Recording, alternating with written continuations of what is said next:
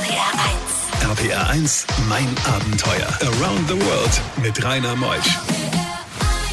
Heute Morgen am 19. Januar einen wunderschönen guten Morgen. Wir gehen heute mal zu Fuß durch die mongolische Wildnis. Wer hat das schon? Ja, also wir haben es jetzt auch kalt, aber da gehen wir in die Kälte. Oder vielleicht ist es ja warm. All das wird uns Franziska Bär erzählen, denn sie haben sich aussetzen lassen und sind 400 Kilometer durch die Wildnis marschiert. RPR1 Mein Abenteuer wird präsentiert von den Octopus Online Auktionen. Hier bestimmst du den Preis für deinen Deal. Mehr auf octopus.com. RPR1, das Original.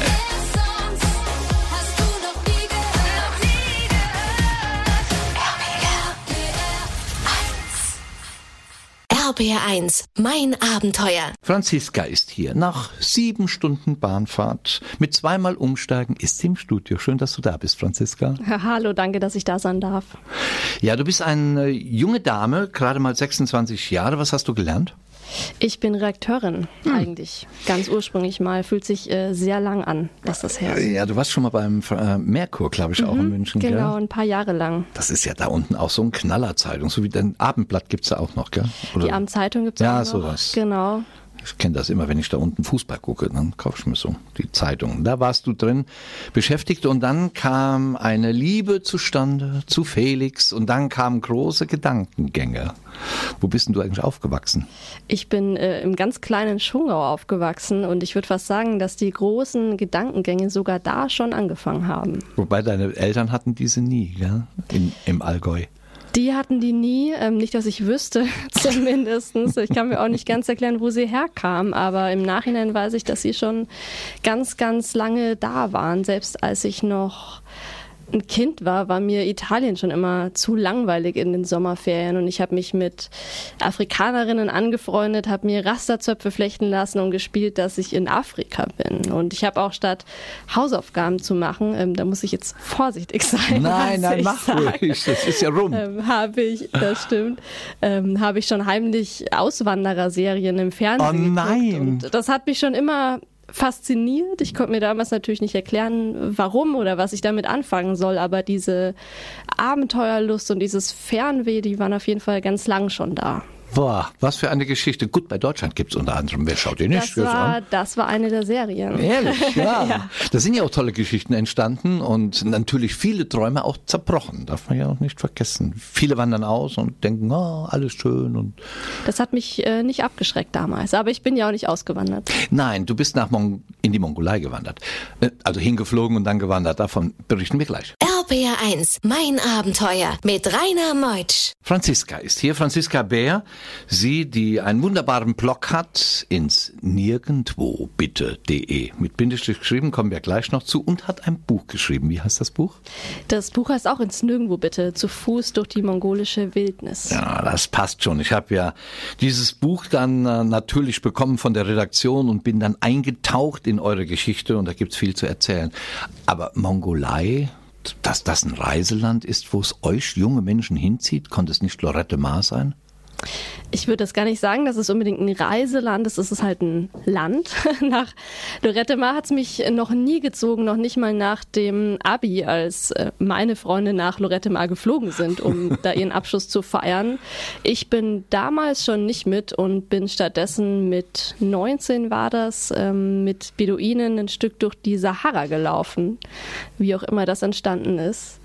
Und so hat, so hat das irgendwie angefangen, dass mich das fasziniert hat, dass mich generell am allermeisten die Länder interessiert haben, über die man nicht so viel lesen konnte, wo noch nicht schon die Freunde oder die Nachbarn waren, sondern die eher noch ein Geheimnis waren. Und die Mongolei war definitiv eins der Länder, die so unentschlossen waren, dass man da kaum was drüber gefunden hat. Das hat mich gereizt. Die Anreise nach Ulaanbaatar, geht es über einen Direktflug von Deutschland dorthin?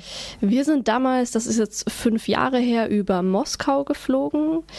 Und dann landet man in Ulaanbaatar und äh, es hat nichts von dieser Einsamkeit, die man ja eigentlich gesucht hat. Ulaanbaatar ist eine riesige Metropole. Es ist laut, es stinkt, es gibt unglaublich viel Verkehr. Es gibt eigentlich alles, was es in Metropolen eben so gibt. Mhm. Aber sobald man Ulaanbaatar verlässt, kommt man tatsächlich sehr, sehr schnell in dieses Nirgendwo, das wir gesucht haben.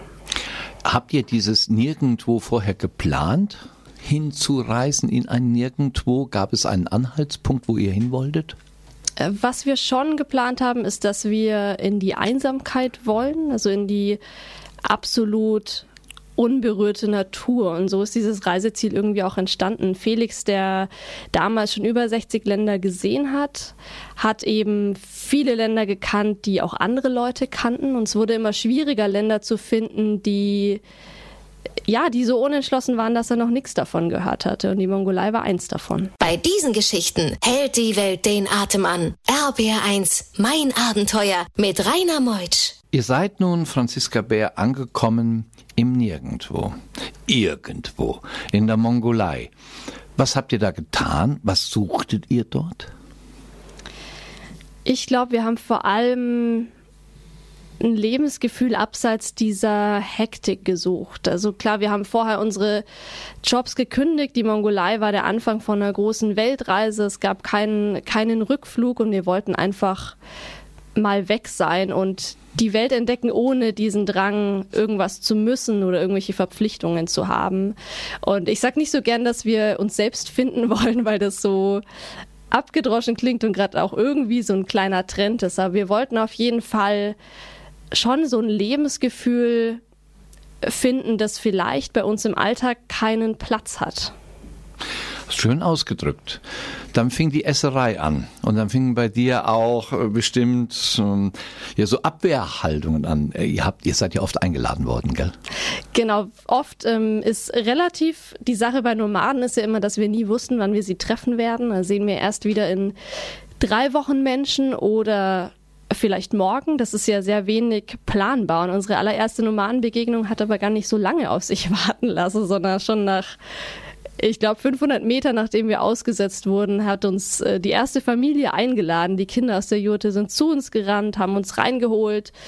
Und wir haben so viel Zeit mit denen verbracht, dass der Mittag vorbeigegangen ist, der Nachmittag und schließlich der Abend kam. Was habt ihr zu essen bekommen? Ähm, Schaf. Geschlachtetes gerade? Ich weiß nicht, sie haben es nicht vor unseren Augen geschlachtet in dem Fall. Das kam ähm, später mal wann anders mit einer Ziege. Ich weiß nicht, wie alt es war. Es war auf jeden Fall sehr fett, natürlich, weil es im Winter sehr, sehr kalt wird, bis zu minus 40 Grad. Und äh, in der Regel isst man das Schaf einfach gekocht ohne Gewürze und ohne Beilage.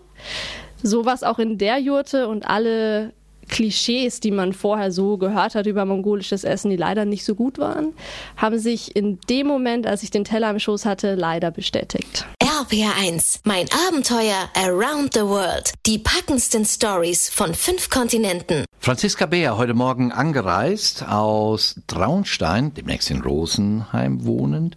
Äh, Franziska, habt ihr euch wirklich aussetzen lassen? Irgendwo da in der Mongolei? Ja, wir haben einen Fahrer gefunden von der Provinzhauptstadt aus, der uns noch mal ungefähr 180 Kilometer vom Nirgendwo ins weitere Nirgendwo gefahren hat. Neun Stunden haben wir gebraucht für 180 Kilometer, weil es natürlich auch keine Straßen mehr gibt in solch entlegenen Flecken der Erde. Und dann gab es tatsächlich den Moment, dass der Fahrer ähm, irgendwann ausgestiegen ist. Wir haben unser Gepäck ausgeladen. Er hat uns freundlich die Hand geschüttelt und uns angelacht. Und im nächsten Moment haben wir ihn nur noch von hinten gesehen, wie sein Auto eben mit einer Staubwolke am Horizont verschwindet. Wir hatten die Rucksäcke vor uns liegen, haben uns angeschaut und das war schon der Moment, auf den wir natürlich ganz lange gewartet haben, der einerseits unglaublich schön war, weil er sich wie eine riesige Freiheit angefühlt hat. Andererseits war es aber schon auch der Moment, wo wir da saßen, nur eben das dabei hatten, was wir jetzt gepackt hatten und hoffentlich hatten wir nichts vergessen, weil das ließ sich nicht mehr ändern und gesagt haben, na gut, jetzt müssen wir loslaufen und wenn wir nicht loslaufen, dann bleiben wir halt hier sitzen, weil niemand kommt, um uns abzuholen. Willen. Habt ihr einen Kompass bei gehabt? Wir hatten einen Kompass, ähm, wir hatten ein GPS-Gerät. Die Karte war aber leider sehr, sehr ungenau, weil es einfach kein gutes Kartenmaterial von der Mongolei gab. Und deswegen hatten wir auch diese 100 Jahre alten russischen Militärkarten dabei, weil die die einzige Quelle war, oder weil die die einzige Quelle waren, die gut genug waren, um eine Route danach Wo habt ihr die denn her? zu planen.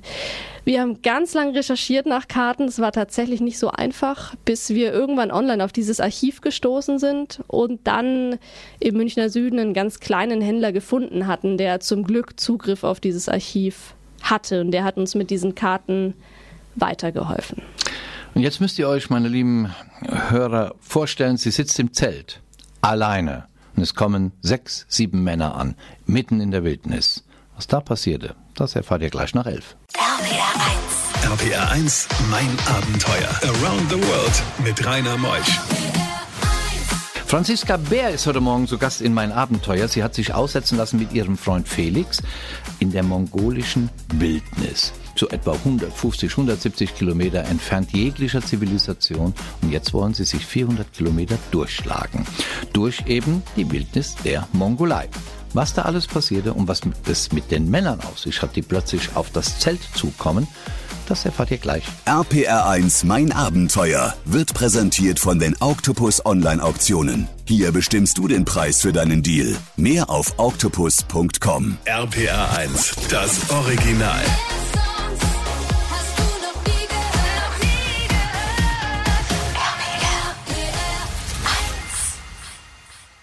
RPR1, mein Abenteuer. Franziska, wir sind jetzt losgelaufen, haben uns aussetzen mhm. lassen, sind, du musst dich schön reinversetzen in diese Wildnis hinein, haben die erste Familie getroffen und dann heißt es Abschied nehmen von der Familie und man geht einfach dem Kompass nach einem bestimmten Grad nach einer bestimmten Gradzahl, die man sich ausgerechnet hat, weiter oder wie stellt man sich das Ähm, vor? Wir hatten die Route so geplant, dass wir größtenteils an einem, es war nicht immer der gleiche, aber an einem Fluss langlaufen können. Einerseits deswegen, um immer eine Wasserquelle zu haben und es nicht schleppen zu müssen natürlich. Andererseits auch, äh, weil es die Orientierung erleichtert, wenn man nicht kreuz und quer durchs Land laufen muss. Das heißt, wir sind losgelaufen, der Fluss war neben uns. Das war schön, weil es immer so eine stetige Konstante war und weil man sich zumindest über das Wasser keine Sorgen machen musste. Und dann läuft man irgendwie den ganzen Tag und man kommt tatsächlich ziemlich schnell in diesen Tritt, vor allem auch, weil wir unser Ziel vor Augen hatten. Wir wollten ja den kleinen Bergsee Cook nur erreichen, der so wenig erschlossen ist, dass er gar nicht auf allen Karten zu sehen ist und der vor allem auch nicht bei Google zu finden ist. Wenn man den googelt, dann kommen nämlich Bilder von irgendeinem anderen See. Und damals, als wir diese Route geplant hatten, gab es von Cook nur kein einziges Bild im Internet. Und das hat uns so neugierig gemacht, weil das heute ja fast nie passiert, dass man gar nichts irgendwie online findet, dass wir gesagt haben, boah Mensch, wenn noch niemand von diesem Platz auf der Erde ein Bild hochgeladen hat, wer weiß, wie viele Leute da überhaupt schon waren, dann lass uns doch diesen See entdecken und unser eigenes Bild machen. Habt ihr ihn entdeckt? Wir haben ihn entdeckt und er war natürlich wunderschön. Es ist eine Reise wert dahin zu dem See. Wo, sie, wo Ähm, findet man die? nee. Wo findet man? Wo findet man die Fotos? Wo sehe ich Die, die Fotos? Fotos? sieht man äh, auf unseren Profilen. Wir haben die nie groß irgendwo hochgeladen. Natürlich, ähm, es gibt bei Instagram zum Beispiel ein Foto von diesem See. Und auf unserem Blog gibt es auch ein Foto von diesem See. Der ist schon sehr, sehr schön, weil dieses Gestein dahinter schichtmäßig aufgebaut sind, also diese Hügellandschaft in verschiedenen Rottönen und der See äh, ist blau-türkis. Es ist schon ein sehr, sehr schöner See. Ich würde aber sagen, dass für die meisten Menschen es wahrscheinlich die Reise nicht wert ist, extra zu diesem See zu laufen. Und wir sind ja auch nicht hin, weil er besonders schön ist. Das wussten wir ja gar nicht. Bei diesen Geschichten hält die Welt den Atem an. RBR1, mein Abenteuer mit Rainer Meutsch. Franziska. Es ist eine Situation, der gute Felix, der macht sich auf den Weg. Ihr seid in einem Zelt, mitten in der Wildnis. Er ist weg, was weiß ich, Hosen waschen, Socken waschen, egal, du bist alleine. Was passierte dann? Das war zu einem Zeitpunkt, wo ich die Mongolen noch gar nicht gut einschätzen konnte, also wo ich noch kein Gefühl entwickelt habe, was das für Menschen sind, wie die sich so verhalten. Das war nämlich an dem Abend, als wir in der Provinzhauptstadt Hof darauf gewartet haben, dass uns der Fahrer am nächsten Morgen abholt, um uns auszusetzen. Felix war gerade weg, um Wasser zu holen. Ich wollte im Zelt alles herrichten, Luftmatratzen ausrollen, Schlafsäcke ausbreiten, was man halt so macht vor der Nacht im Zelt. Und habe das Vorzelt zugemacht und auch das Innenzelt zugemacht wegen der Insekten und hock im Zelt. Es war natürlich total still. Plötzlich höre ich aber, wie sich Schritte nähern, und zwar mehrere und tiefe Stimmen. Und in dem Moment habe ich mir noch nicht viel gedacht, weil ich mir dachte, gut, wir sind am Ortsrand, da kommt halt eine Gruppe oder da kommt halt eine Familie auf uns zu. Und irgendwann kam es mir doch komisch vor, weil die ums Zelt rumgegangen sind, vorm Zelt stehen geblieben sind, immer wieder genuschelt haben und ich ja nicht weg konnte. Also ich wusste einerseits nicht, was passiert, weil ich es nicht sehen konnte, aber ich ähm, konnte natürlich nicht weglaufen. Ich bin ja im Zelt gekniet. Und plötzlich höre ich, wie der Reißverschluss von dem Vorzelt aufgeht. Da bin ich schon sehr erschrocken und das nächste ist sicher innerhalb von Sekunden abgelaufen. Für mich hat sich's ewig angefühlt. Plötzlich geht nicht nur der Reißverschluss vom Vorzelt, sondern auch der vom Innenzelt auf, in dem ich sitze. Der geht auf und in dem Moment sehe ich, wie mich sechs oder sieben Männer anglotzen und ich konnte nicht weg. Der einzige Fluchtweg sozusagen war ja versperrt durch diese Gruppe Männer. Ich bin total erschrocken. Ich wusste überhaupt nicht, was passiert. Und der erste Reflex war dann, ähm, nach vorne zu krabbeln, auf diese Gruppe zu und sie so rauszudrängeln. Wo sonst sollte ich auch hingehen? Ich war sehr unsicher in dem Moment und irgendwie hat sich dann aber schnell geklärt, weil die Männer genauso erschrocken geschaut haben und verwirrt. Und am Ende ist die Situation so ausgegangen, dass ich mit denen vor dem Zelt gekniet bin, die Karten rausgeholt habe, um ihm zu zeigen, was wir so machen. Und im Nachhinein kann ich es mir nur so erklären, dass sie wahrscheinlich von ihren Jurten aus beobachtet haben, wie Felix weggegangen ist und wahrscheinlich dachten, dass gar niemand mehr da ist und einfach neugierig waren. RPR1, mein Abenteuer around the world. Die packendsten Stories von fünf Kontinenten. Jetzt geht die Sendung schon zu Ende und wir könnten eigentlich noch so viel senden, Franziska, gell?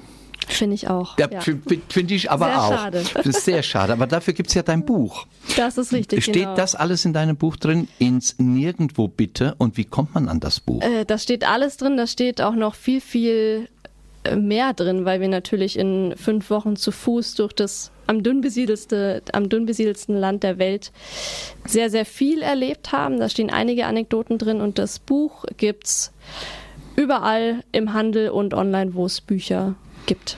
Jetzt bist du ja verheiratet, gell? Seit einem halben Ja, Jahr. ja, Mädchen ist stimmt. unter, unter der Haube mit dem Felix. Genau, richtig. Wie fühlt sich's an?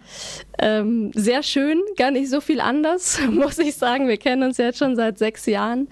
Aber es ist eine, eine schöne Bestätigung und eine offizielle Bestätigung, dass man diese Abenteuer und dieses Leben gemeinsam bestreiten möchte. Wie wunderbar, heute am 19. Januar so einen sympathischen Menschen in der Sendung Mein Abenteuer gehabt zu haben.